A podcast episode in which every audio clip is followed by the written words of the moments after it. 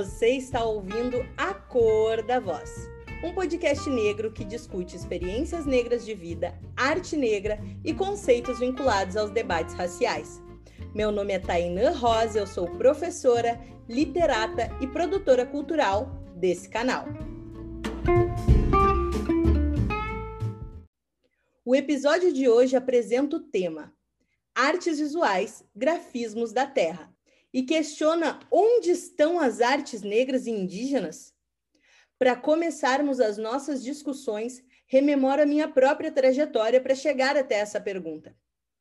Comecei a pintar, bordar e fazer artesanato na primeira infância e nunca parei. Pelo contrário, fui somando técnicas e reflexões.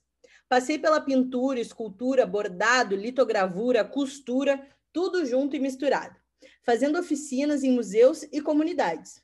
No início da vida adulta, em carreira acadêmica, tive a possibilidade de trabalhar em um dos museus contemporâneos mais importantes da Europa, o Museu de Serralves, no Porto, Portugal.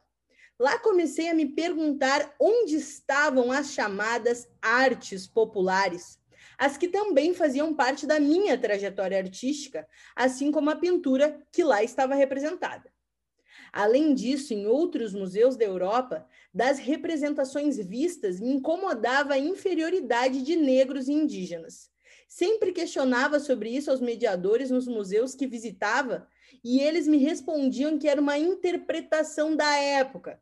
Eu insistia, porque afinal de contas, eram as pessoas responsáveis contemporaneamente por esses museus que permitiam que aquelas interpretações vigorassem. Mas então, Onde estavam as artes populares? Continuei me questionando até compreender que no nome já carregavam a inferioridade. Estudando literatura, percebi que todas as produções nomeadas com palavras compostas eram subalternizadas. Literaturas femininas, literaturas negras, literaturas infantis, literaturas indígenas, não foi difícil traduzir essa interpretação para as artes visuais. Artes populares, artes negras, artes indígenas. O que nos leva de volta à pergunta inicial: onde estão as artes negras e indígenas? Há pouco tempo, no mestrado, em 2020, li sobre o projeto O Tempo das Ruacas, que acontecia naquele mesmo lugar que vivi em 2015, Portugal. Esse projeto colaborativo se constrói por Filipa Cordeiro e Rui Mourão e procura dialogar, segundo eles, abre aspas, em torno da exibição dos corpos mumificados de dois jovens Xankai no Museu Arqueológico do Carmo, em Lisboa, reunindo uma pluralidade de perspectivas de artistas, pensadores e profissionais dos museus. De toda forma, mesmo chegando à conclusão do quão desrespeitoso é exibir corpos de indígenas Xancai peruanos no museu, essas reflexões não saíram do papel. Eles continuam lá, de forma reificada como objetos, considerados como arte indígena. Agora, sobre outros artefatos. Também há roubos expostos em demais museus na Europa, como no History Museum em Londres, que apresenta orgulhosamente pedras de toda a América como se fossem suas, e o British Museum, que apresenta, por sua vez, tumbas egípcias e escritas negras como se fossem suas. Vou refazer a pergunta. Onde estão as artes negras e indígenas produzidas pelos nossos povos? Nesse ano, no Congresso de Literatura Comparada da Bralic, Kazé Angatu, indígena tupinambá, que estará conosco no episódio 3 dessa temporada, nos deu algumas pistas.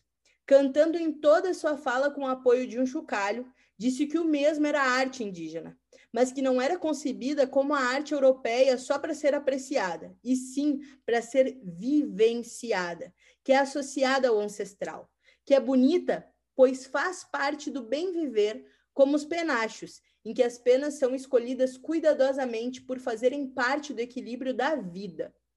Isso quer dizer que as artes negras e indígenas, ou melhor, as artes que são produzidas por pessoas negras e indígenas não devem estar em museus, galerias ou catálogos? Em verdade, o que nós queremos é ter o poder de escolher estar ou não estar nesses espaços. E que, se essa representatividade for escolhida, que seja produzida pelos nossos ou em parceria com os nossos. Assim, associando-nos a essas considerações, trago as formulações de Antônio Bispo, líder quilombola do quilombo Saco Curtume, no estado Piauí e autor do livro Colonização Quilombos, sobre a integração entre os povos afropindorâmicos. A palavra afropindorâmico foi formulada por ele e pode ser dividida entre afro, que significa de origem africana, e pindorâmico, relativo à palavra pindorama, que significa terra de palmeiras em tupi-guarani, primeiro nome do Brasil, e relacionado aos povos indígenas.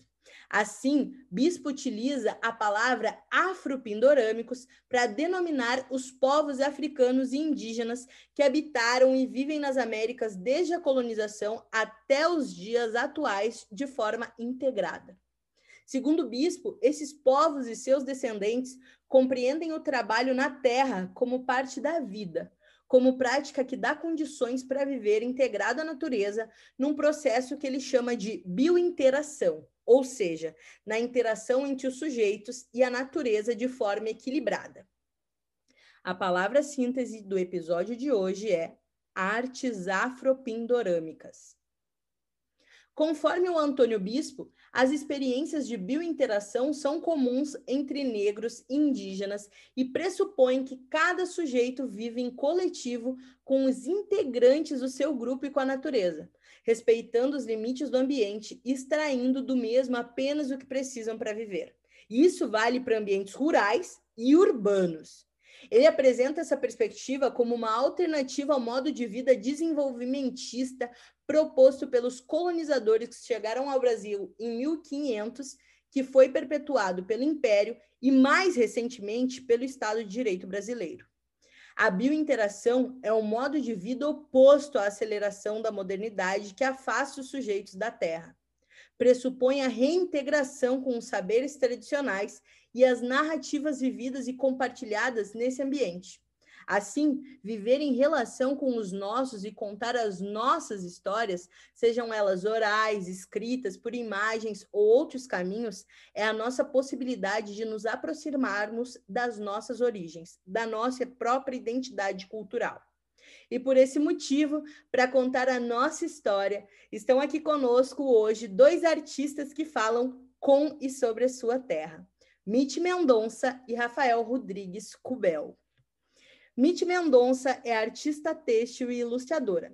Em 2017, criou o selo Mão Negra para alinhavar o bordado que circula há quase 100 anos entre as mulheres de sua família. Usufrui das técnicas de crochê, tapeçaria, bordado e arte digital. Com abordagem nas poéticas negras, a memória, o afeto e a ancestralidade, seus trabalhos são expostos em instituições, galerias e mostras de arte. Além disso, atua como oficineira em projetos sociais e elabora ilustrações com foco na área editorial e de publicidade. É natural de São Leopoldo, Rio Grande do Sul, onde reside e tem seu ateliê. Rafael Rodrigues é artista visual e graduando em artes visuais pela Universidade Federal do Amazonas. É escritor, ilustrador, produtor cultural e integrante do povo indígena Cubel, vivendo e atuando na zona urbana de Manaus, Amazonas. Trabalha questões de sua ancestralidade e realidade periférica por meio de projetos e oficinas culturais ilustrou dois livros sobre fantasia regional e atualmente trabalha no projeto Confluências Ancestrais, resultando em contínuas atividades sobre arte contemporânea e ancestralidade, sendo sua principal fonte de pesquisa e fruição. Sejam bem-vindos, Miti e Rafael. Olá, tudo bem, pessoal? Olá, tudo bem? Tainá, é um prazer estar aqui com você. Muito obrigada a vocês dois. E vamos começar então com Rafael. Sei que tu tem vários projetos sociais engajados com a tua comunidade na periferia de Manaus. Então eu gostaria que tu contasse para a gente a partir de quais temáticas e técnicas tu cria e como se dá o teu processo criativo. É, olá de novo, né? Meu nome é Rafael Rodrigues. Eu estou abordando agora também a questão do, do Cubeu, que é uma coisa muito recente na minha, digamos assim, narrativa artística, porque tem toda essa questão do, do reencontro com o meu povo originário e tal, a questão de ter que levantar, né? Aqui em Manaus, infelizmente, é obrigatório praticamente nesse momento atual das lutas pela preservação, a luta pela própria identidade de um povo, nós somos meio que obrigados a levantar essa bandeira de eu sou pertencente a esse povo, então, né, tanto artisticamente quanto socialmente, preciso me colocar, digamos assim, como produtor, como descendente de indígena, como amazônida e tal. Então, essa é um pouco das coisas que estão sempre presentes no meu trabalho. É, eu iniciei, acho que a partir de 2010, essa carreira artística, né? Então, eu comecei basicamente como ilustrador. É, então, fazia pequenas peças, quadrinhos. Então, eu trabalhava mais com arte pop. Então, a partir desse momento que eu faço o início do meu trajeto, é, eu vou encontrando algumas é, situações em que eu não me sinto representado, digamos assim, artisticamente como indígena. E a partir do momento que você sente essa falta de representatividade, né, você você tem dois caminhos: ou você se deixa assimilar em relação às outras, às outras mídias, outros tipos de arte, que principalmente aqui em Manaus temos uma forte carga europeia nas artes, digamos assim, mesmo que seja dentro da academia quanto na parte mais é, livre, na arte contemporânea. Então temos um, uma grande barreira de, de produção e de, de estética.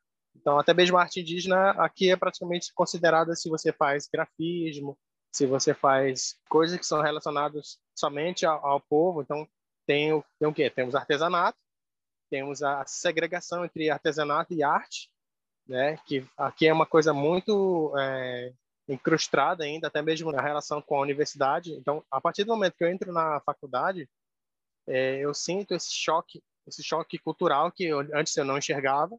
Por exemplo, se eu faço, se eu sou um produtor de pequenas peças, um, sou um artesão, eu posso ou não ser considerado artista dependendo de como eu utilizo esse trabalho. Se for um projeto que eu preciso me sustentar, então eu queria peças para vender e, me, e ter essa subsistência, então eu já sou considerado como artesão. E até mesmo as políticas de fomento à arte são voltadas nesse meio, né? Ou você é um artesão ou você é um artista. Então fica é muito difícil fazer essa transição entre os dois. Então eu tive que ser a partir daí um, um digamos assim, um artista visual muito versátil. Tanto que eu até me considero multimídia, porque eu não me limito somente a um, um, uma linguagem, né? Eu preciso estar sempre me redescobrindo e me adequando ao mercado. Como eu já trabalho já há um tempo, então a minha a minha subsistência é basicamente do meu trabalho como produtor e como artista. Então eu faço desde ilustração, agora eu faço projetos mais voltados a oficinas, como eu já gosto de enfatizar, é, porque as oficinas são muito importantes para capacitação de, de pessoas, capacitação da, de jovens e crianças, para que no futuro a gente possa dar mais ferramentas para as pessoas trabalharem e se redescobrirem nesse meio. Nós estamos vivendo num momento bem delicado em relação à pandemia, né? Então, do final de 2019 até o, o início desse ano, já é um cenário totalmente diferente, né? Nós já não, já não temos a presença tão forte da, da universidade, que era antes um dos grandes é, meios de, de produção, de fruição, né, que nós tínhamos exposições é, dos próprios alunos da universidade, tinha esse, esse, diálogo entre a classe artística com a universidade, que era muito presente, né, porque os próprios professores, alguns deles são artistas, né, então nós tínhamos esse todo esse circuito aqui em Manaus dessa caminhada, né? Então a partir daí eu fui me desenvolvendo, aprendendo a trabalhar com elementos naturais, elementos orgânicos na minha arte. Então nisso nasceu o meu primeiro projeto, que foi o Confluências Ancestrais, que é que eu faço alguns é, pequenos recortes de linguagens e nisso vou misturando, trazendo alguns, alguns artistas que, através da vivência deles, é, a gente criou uma primeira exposição, que foi a exposição Confluências Ancestrais. Eu convocava alguns artistas, nós íamos para uma comunidade, que era a comunidade de Paricatuba, que é uma comunidade que fica num, num dos municípios próximos a Manaus, ela tem um grande casarão, que é uma ruína, que era um leprosário antigo. No momento, só, só, só tem as ruínas agora. Então, é, nós levamos alguns artistas. Então, esses artistas, eles entram na comunidade, veem como é que funciona toda a vivência das pessoas lá com as ruínas. E, através disso, desenvolvem um trabalho que tem um, uma finalização estética. E nisso surgiu a primeira exposição, que eram fotografias a partir de ensaios que, que alguns artistas montaram, é como, digamos assim, indumentárias, que vinham de próprios materiais orgânicos, folhas, palhas, e todo tipo de material que nós podíamos encontrar ali no local. E através disso eles fizeram um pequeno, alguns ensaios, resultou em uma exposição e através dessa exposição nós convocamos outras pessoas da comunidade para fazer oficinas de fotografia, digamos assim, imersão dentro da exposição, que eu peguei alguns elementos de troncos, pedras, barro e algumas plantas e fiz a decoração ali na, no local que seria a exposição, dentro do, do CAUA, que é, a, que é o Centro de Artes da UFAM, que é a universidade no qual eu faço o curso de artes visuais. Dentro desse projeto, né, era para ser desenvolvido todo o ano assim de 2020 que era para ser visitar comunidades, fazer esse mesmo processo, só que dentro de pequenas escolas, pequenas comunidades do entorno de Manaus, assim, comunidades mais distantes possíveis. Só que aí nós tivemos que dar uma pausa, né? então eu não sei como é que vai ficar ainda esse esse processo, eu acho que vai demorar um pouquinho ainda para a gente poder colocar em execução. O máximo que eu consegui fazer a partir da Lei Aldir Blanc foi foi fazer algumas oficinas em algumas instituições aqui com crianças carentes ou, ou, de pessoas que trabalham com pessoas em situação de risco. Foi assim que eu fui trabalhando assim aos poucos até agora, né? Então, vamos ver como é que vai ficar a partir do momento que nós tivemos a vacina e que os povos, é, os povos originários têm essa prioridade, né? Então, a partir desse momento a gente poder entrar novamente em diálogo com as comunidades distantes a questão conceitual do, do meu projeto, ela trabalha em torno dessa, desse diálogo da floresta com o urbano, né? Eu moro na periferia da cidade, mas eu não deixo de, de pensar né, nessas questões de que Manaus é uma cidade que fica dentro de uma grande floresta. Né? Então, tem esses dois viés, que é, é uma grande floresta com coração, que é uma cidade, e uma cidade que vive cercada por essa grande floresta. As questões ambientais, questões de resistência, estão sempre dialogando no nosso trabalho, seja a partir de pequenas exposições ou pequenas é, é, esculturas da, que nós fazemos, que estão, nós estamos, estamos sempre resgatando questões de argila, trabalhando troncos, trabalhando cipós, trabalhando o próprio movimento, né, que seria o, o trançado, trabalhando a cestaria, né, então todas essas questões estão, né, estão sendo trabalhadas e trazendo essa resistência e ao mesmo tempo dialogando com a ancestralidade, né? A arte aqui não é uma coisa que pode se dizer que é a desconstrução de cânones. Né? Ela, é, a própria arte indígena tem alguns cânones que nós colocamos em prática, né? A questão do, do, do próprio grafismo, que se ele começa ele não e não tem fim, né? É sempre um, um padrão. Então a arte geralmente ela, ela é obrigada às vezes a a entrar em conflito, esse próprio conflito, né? Como que eu vou é, posso desconstruir uma arte que é europeia, mas a arte indígena tem toda tem toda uma, uma luta, né? Uma toda uma resistência, uma memória que precisa ser, ser preservada. É, eu decidi trabalhar não não com a questão física do, do, do grafismo, né? A questão visual, mas trabalhar uma coisa que seja que brinque com esses ciclos através da vivência artística, né? Então trago alguns artistas de fora da desse meio da própria arte, arte indígena para fazer esse, esse pequeno conflito, né? Aí essas questões de, de, ser artesanato ou se é trabalhado como objeto de arte já é uma coisa que é, a gente pode deixar em aberto para outras pessoas fazer essa problematização. Obrigada, Rafael. Super bom te ouvir. Acho que essa provocação para os nossos ouvintes é muito válida, né? Quem são os nossos artistas? Quem são esses artistas indígenas? Quem são esses artistas negros, né? São pessoas que são artesãos, são artistas visuais. A gente está vivendo um momento de fundição desses personagens sociais, né? Acho que a Mitch agora vai falar um pouco sobre a trajetória dela também e, e penso que ela vivencia esse mesmo entre lugar, porque trabalha também com tapeçaria, com bordado, mas ao mesmo tempo com design. Então, acho que é uma ótima provocação para deixar aí para a gente. E Mitch, queria te perguntar, então, é, tu representa muito a tua família nos teus trabalhos, assim como outras figuras negras, produzindo também um trabalho engajado com a tua comunidade. Então, eu gostaria de saber como se deu a escolha desse tema e como surgem as demais ideias e técnicas no teu processo criativo. Então, Tainan, oi novamente, muito feliz por estar aqui, pelo espaço também, lugar que a nossa voz está ativa, né? Acho super importante. É, o começo de tudo. É, nasci numa família de bordadeiras de carnaval, Então, o bordado começou com a minha avó em 1922, em Jaguarão, que é fronteira com o Uruguai, aqui no sul. Minha avó bordadeira, que influenciou minhas tias também a, a costurarem, enfim, ao bordado. E eu, na infância, ia para lá e tinha essas experiências, esses contatos com elas fazendo fantasias de carnaval, né? Quando eu ia no inverno, elas estavam fazendo para o verão, e quando eu ia para o verão, elas estavam quase desfilando ali. Então, tive esse contato muito próximo e, e cresci vendo isso, inspirada por isso. E na escola fundamental, também no contraturno, tinha aulas de enfim, artes manuais. Então, eu estava em todas as oficinas, eu estava, assim, de memória, eu lembro, estava enfiada em todas as oficinas. E com 12 anos eu fiz um curso de ponto cruz em um armarinho praticado. E comecei a bordar coisas para a família, assim, para dar de presente. Aí, em 2017, que eu retomei o bordado como uma forma de expressão. Eu venho de um curso que é comunicação, jornalismo. Tinha feito também um, o curso de formação da Bienal do Mercosul em 2015. Então, ali em 2015, eu comecei a ter uns insights sobre mais próximos sobre história da arte, diálogos mais abertos, vem de uma cidade que é São Leopoldo, que é a região metropolitana de Porto Alegre, da capital. Então, aqui em São Leopoldo não era, não era tão forte essa questão cultural, de exposições, galerias, museus.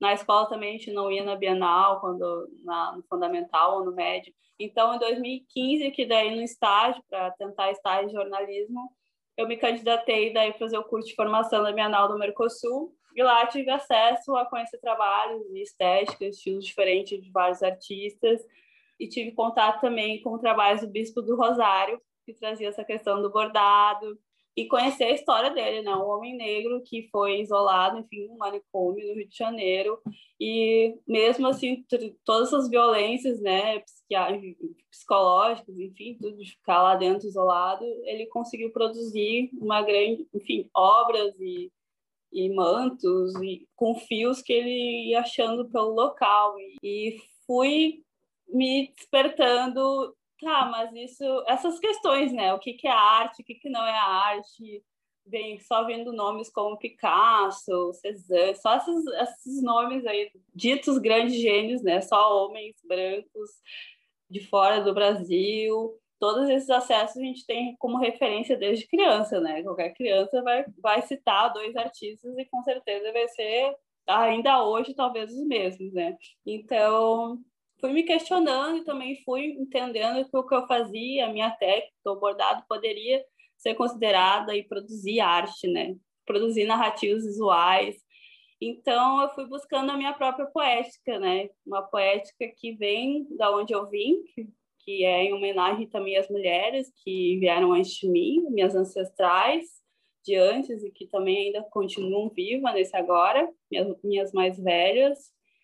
E meu trabalho tem sido nesse momento, né? Porque eu acho que o trabalho também tem uma fase, enfim, nessa fase de vida eu venho explorando essa questão de ancestralidade, memória e afeto, né? Como uma forma também, o afeto como uma forma de, de resistência também, né? dar outro lugar ao negro também. Ao longo da história da arte foram criadas imagens, né?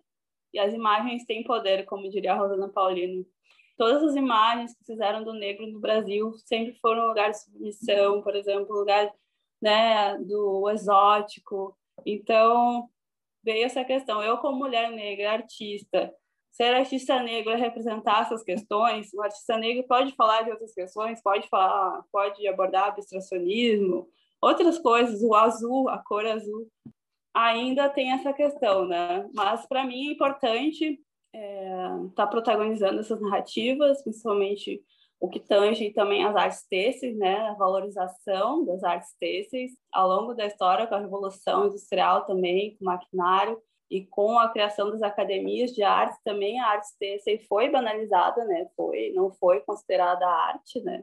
A escultura entrou, mas as artes tapeçaria, as bordados não entraram, né? Então, é, eu defendo fielmente que que essa arte que é popular, essa arte que é feita principalmente por mulheres, passada de geração em geração, deve ser valorizada, né? e a gente pode é, conquistar outros lugares, espaços, incentivar outras mulheres também a produzirem arte, né? Eu acho que também é um papel de influenciar também outras pessoas de que é possível seguir o caminho, né, de uma forma de viver de arte, né? Então, é, atualmente tenho feito editais, também participar de editais, passei na Lei Aldir Blanc aqui em São Leopoldo, um projeto Bordei Carnavais, que a ideia é entrevistar sete artistas têxteis de escolas de samba da região, abordando suas histórias, suas memórias, seus inícios de trajetória, então dando destaque para outras pessoas, fazer uma websérie também. Então, é, transito, assim como o Rafa falou, meio multimídia ali, também tentando entender como funcionam essa, essas tecnologias também que nos ajudam muito nesse agora. Então, trabalhar com essas linguagens, com as redes sociais, Instagram, enfim, e também ministrando cursos de, em projetos sociais voltados para mulheres em situação de violência doméstica, de vulnerabilidade social e econômica, como uma forma de profissional autonomia, né, principalmente autoestima também. Então é mais ou menos isso por onde eu estou transitando nesse agora. Super obrigada, Mitch. Acho que o pessoal vai ficar bem curioso de saber mais da história da tua família, né? De serem bordadeiras carnavalescas. A gente está agora em época de carnaval ainda. Esse episódio está saindo agora no dia 16 de fevereiro. Vai continuar disponível, mas é o momento, né? Do carnaval também se expandir, explodir aí entre a sociedade. Então, muito obrigada por trazer algumas dessas informações para nós. E para quem quer saber também um pouco sobre a música carnavalesca, dá para dar uma ouvidinha lá no episódio 4 da temporada 1 aqui do podcast A Cor da Voz, que a gente fala um pouco sobre o tambor de supapo, que foi um dos primeiros instrumentos carnavalescos aqui do Rio Grande do Sul e que depois se transformou num tambor que hoje é utilizado nas escolas de samba do Rio de Janeiro. Então, falando sobre referências, Rafa, quero saber de ti quais são as tuas referências, seja nas artes visuais ou em ações sociais? Peguei muitas referências aqui de alguns artistas, é, alguns artistas dos anos 70, se não me engano, principalmente o, o Hanemar Bacelar, que é um artista que tinha um, ele trabalhava muito cores fortes aqui. É, ele, trabalha, ele pintava o povo manauara também, que e era uma coisa que não se limitava só àquela representação é, estética das pessoas, mas era uma representação conceitual, digamos assim, né? É, ele tinha umas cores muito vivas e, claro, tem outros grandes nomes, como Moacir Andrade, que pintava paisagens de uma forma é, única.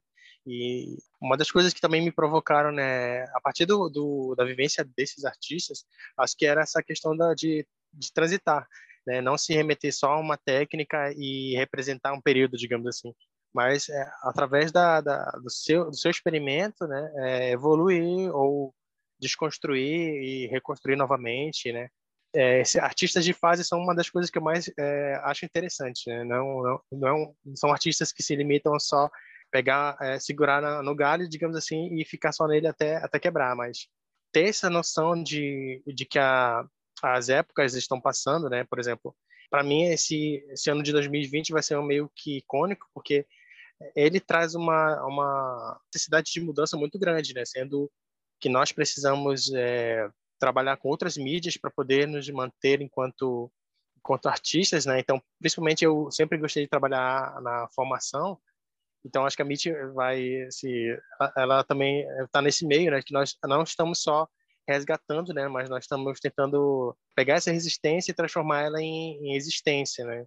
Através disso, formar novas pessoas para que elas possam é, levar para frente esse, essa nossa, esse nosso trabalho. Né? Então, alguns artistas que eu tenho como referência, né? até mesmo atualmente, como a Akira Serrui e a Emerson Munduruku, que são, são artistas assim que têm uma estética muito forte e conseguem ser uma representação do, do que, que é o artista amazônida que tem consigo a floresta e sem precisar ser uma coisa muito é, estética ou artificial, digamos assim. Tem todo um, uma questão de ser de ser natural.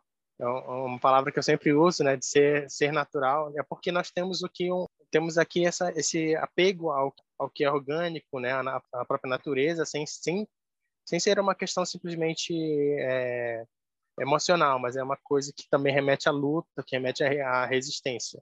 Então, são acho que alguns, arti alguns artistas assim, que, eu, que vale a pena procurar um pouco, saber sobre e até mesmo ter uma conversa com eles. Então, sempre válido. Pessoal, anotem todos esses nomes para procurar depois, hein? Agora a Mitty vai nos contar um pouquinho também sobre outras referências dela, além dessas referências familiares que ela nos trouxe. Então, gente, como eu falei antes, influenciada ali por Bispo do Rosário, Ana Paulino, e também nessa trajetória eu fui descobrindo obras e a trajetória da Sônia Gomes, que é uma artista mineira, que trabalha com tecidos, com fibras, e ela vai criando esculturas, obras, tendo como principal abordagem também essa questão afetiva, que ela ganha peças de vestuário, tecidos, e ela vai montando essas obras, compondo com essas objetos de outras pessoas, assim. Outra artista que me inspira muito é uma artista americana que se chama Bisa Butler. E ela trabalha também fotos, fotos antigas de pessoas negras ela faz obras em quilting. Quilting é uma técnica têxtil que ela usa retalhos para criar, recriar fotografias em grande formato, pessoas negras lá, com mais de dois metros de, de, de altura, assim, tecido e fundos e tecidos africanos também. Então, trazendo essas pessoas desconhecidas negras de volta, né? Reexistindo de outras formas, de outros lugares, circulando por espaços, por exposições, por instituições, enfim, dando outra outro movimento para essas vidas, né? Esses registros fotográficos. Me interessa muito nessa minha nesse meu agora essa questão dos álbuns de família. É, comecei com essa questão dos álbuns também por não conseguir eu fazia colagem, mas não via referência em sebos de revistas antigas com pessoas negras. Né? Só via em, em, em, livros de história da, da África. Assim. Então, recorri aos meus álbuns de família como uma forma também de protagonizar essas pessoas negras. Outro artista que eu gosto muito também, que é dos Estados Unidos, é o Gary James Marshall. Ele faz pintura. Então, ele traz, faz, coloca pessoas negras é, é o centro da questão ali, com a pele bem é, escura, com traços saturados das roupas, criando, compondo com... É quase fosse uma ilustração, assim, compondo cenários. Então, são esses três artistas que estão me influenciando mais nesse agora, assim, de recriar essas cenas, de que como eu posso criar essas minhas memórias, além das fotografias de retrato, né? Essas histórias que vêm pela oralidade da minha mãe, que desenhava para minha avó bordar. Então, como eu posso transformar essas memórias através da ilustração e depois recriar em bordado também, né? Ah, eu adoro, né? Falou em quilting, eu amo, já quero uma peça tua em quilting para mim. Rafael, eu gostaria também que tu contasse para nós sobre algum projeto teu que os nossos ouvintes precisam conhecer e sobre quais são os teus planos futuros nas artes visuais. É, só vendendo um pouco o meu peixe, né? Eu preciso falar um pouquinho dos projetos que eu estou trabalhando agora, né? O primeiro deles é o Nem Te Conto Parente, que é que ele traz algum, essa questão da, da oralidade que eu vivo na minha comunidade também tem essa vertente da, da escrita, né? então eu pego algum, algumas coisas que eu que a minha mãe conta, que é que era do meu imaginário de criança e transformei em alguns contos, né? Então eu participei de algumas publicações de livros, de periódicos, alguns zines. Eu compilei esse, essas ideias e transformei em um projeto de de contação de contos. Né? Então, a partir da, da Aldir Blank também eu consegui um, uma verba para fazer essa produção. Né? Então, peguei algumas, eh, alguns artistas que trabalham com desenho e com animação e eles fizeram algumas ilustrações para os contos e alguns, algumas outras pessoas fizeram a, a narração. Né? Então, a partir disso, eu fiz um, como se fosse uma temporada de um, de um programa no YouTube com, com, esses, com esses contos narrados. Né? Então, eles vão desde a parte mais infantil, como lendas como a do Curupira e alguns outros, algumas outras lendas, e ele permeia, né? Então, toda essa questão do, do, dos causos, dos mitos, daquelas lendas urbanas, que com a vivência ribeirinha é, transformam num realismo fantástico, né? Então tem aquelas a questões das visagens e coisas mais sobrenaturais que, é, por exemplo, para mim, para mim são muito naturais. Então é, algumas pessoas me, me, categorizam como escritor de terror. Mas é, aqui a questão do, do, do medo ou da, daquelas histórias que, o que os pais contavam para a criança para fazer ela dormir, é, que são aquelas histórias mais de personagens fantásticos e tal, que, que remetem ao, ao medo da criança, para mim foi uma coisa muito natural, porque nossos pais contavam só para é, passar o tempo e tal, e a gente não tinha essa categorização de, de terror. É só pesquisar o canal Patauá, Patauá Filmes ou Patauá Produções, que tá, tá todos, é, todos os episódios estão lá postados, bonitinhos. E ao longo dos meses eu vou colocando mais alguns outros é, até fechar essa temporada. Aí a partir disso, na segunda temporada já vai ser uma outra, uma outra coisa, pode ser um outro escritor daqui da região, ou, ou mesmo é, a continuação desses, desses pequenos relatos, até fechar um, uma publicação e quem sabe eu faça alguma outra coisa mais para frente. Eu também vou iniciar agora um trabalho com a minha, com a minha parceira de, de, de, projetos, a Giovanna Balbi, que também é uma artista daqui de, de Manaus, que tem uma pegada mais urbana. Ela trabalha com a periferia de onde ela, de onde ela nasceu e, e se criou. Então ela tem um, esse apego visual da periferia, da favela, da, de toda aquela aquelas visualidades de, de casinhas em morros e tal, que aqui é muito, uma coisa muito recorrente também. São coisas que valem a pena ser, serem serem vistas também. O projeto vai iniciar a partir de março, vai iniciar com página, exposição online também, que é o projeto Hacker Urbano, só que voltado para esse esse universo é, macro de Manaus. Então, é então, bem interessante, então vale a pena dar uma conferida também. Mas a partir disso eu, eu quero dar continuidade nos meus projetos de, de resgate cultural, digamos assim. Eu tenho todo esse, esse caminho a percorrer, literalmente chegar até a comunidade de onde a minha mãe veio, né? Que é o lá do povo cubeu, que fica lá em São Gabriel, né? Então eu tive toda essa limitação de, de locomoção até lá, mas é, em dois, por exemplo, em 2019 eu consegui chegar em São Gabriel da Cachoeira e participar de um festival que era o Festribal, que é um festival de onde várias comunidades indígenas se encontram e fazem um encontro grande, como se fosse um festival de, de como se fosse um, o próprio é, festival de escola de samba, só que voltados para a cultura indígena. Né? Então eles contam algum, algumas algumas lendas da, da cosmologia de cada um, criam essas narrativas como se fosse um festival e vão contando pequenas pequenas cenas, vão contando indumentárias, é, fazem rituais no, no, no, grande centro lá do centro de festivais que acontece lá na cidade de São Gabriel. E a partir de, da cidade de São Gabriel, eu queria me, me locomover até a comunidade de Jauretê, que é a comunidade do, do Scubeu. Lá já tem lá é uma comunidade muito desenvolvida, digamos assim, em questão de pesquisa, né? Porque eles têm muitos professores lá, muitos pesquisadores, é, profissionais de até profissionais de cinema que já têm algumas publicações de em audiovisual da narrativa do nosso povo, que eles falam desde o momento que a pessoa sai de lá até chegar aqui em Manaus para fazer formações, né? Então a universidade também está sempre está tá muito presente lá.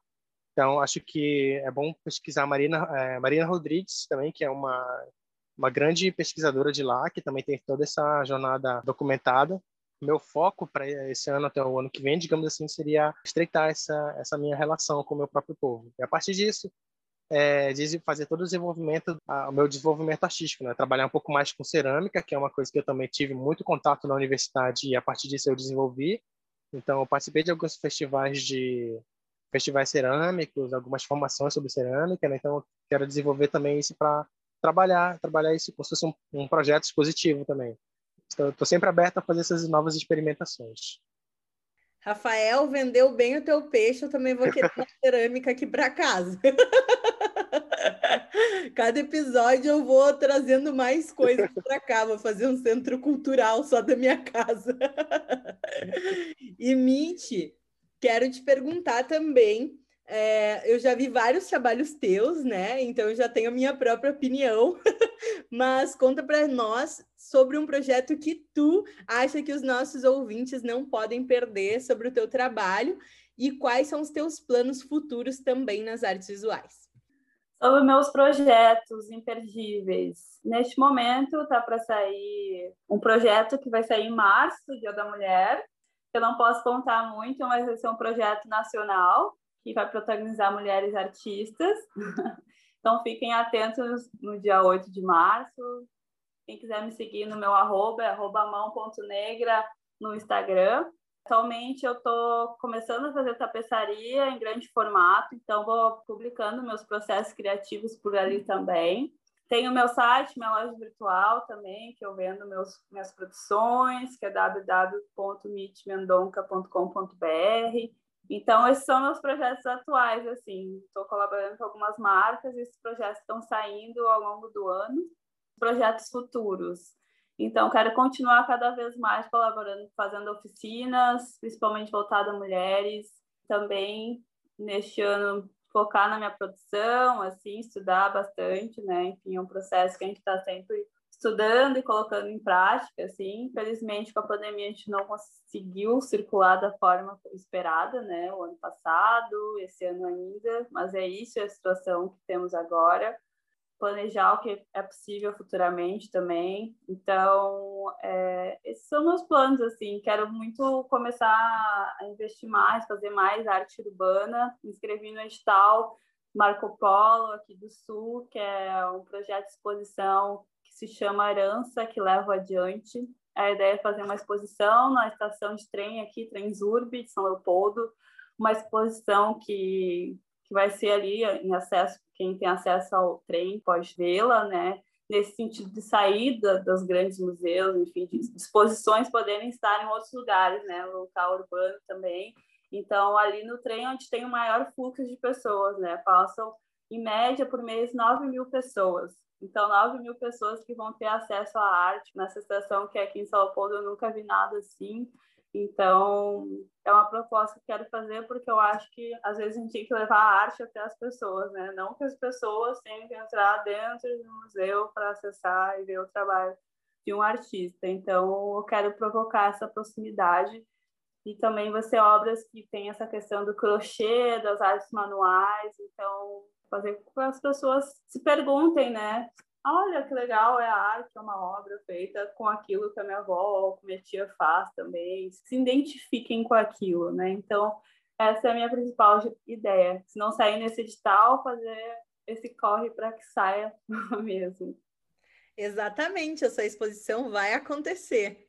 E para concluir esse episódio, mas não os pensamentos sobre essas artes ancestrais, Cito um poema autoral meu realizado na campanha Troco Poemas por Doações, em que pequenos poemas são intercambiados por doações à aldeia Vapotã, em Barra do Ribeiro, e o Quilombo dos Machado, em Porto Alegre. Retorno. Reconhecimento do solo, dos saberes protegidos, do legado possibilitado por braços incansáveis. Regeneração dos veios, das seivas que nutrem desde as origens, as raízes, retratação do irreparável, retorno às matrizes, ao chamamento de Nhanderu, o ensejo. Que todos nós possamos ser chamados. Muito obrigada, Nietzsche e Rafael, por partilharem suas histórias e artes conosco. É, muito obrigado, foi um prazer estar com vocês, é, Tainã e Nietzsche. É, espero que nós possamos conseguir é, dialogar mais ainda ao longo do ano. E quem sabe fazer um, reencontro no próximo, próximo ano, talvez na próxima temporada. Então, gente, fiquei muito feliz pela troca, por conhecer o Rafael, pela sua troca também com a Tainã. Quero muito subir aí para Manaus, nunca fui. e seja bem-vindo aqui também, Rafa. É, eu acho que é isso. Nós, artistas conectados, conversando também e desbravando esse cenário que é difícil, mas vamos lá, vamos com tudo. Então, muito obrigada, ouvintes, por nos escutarem até aqui. Nos sigam em arroba Tainã Produção Cultural e continuem acompanhando o podcast A Cor da Voz.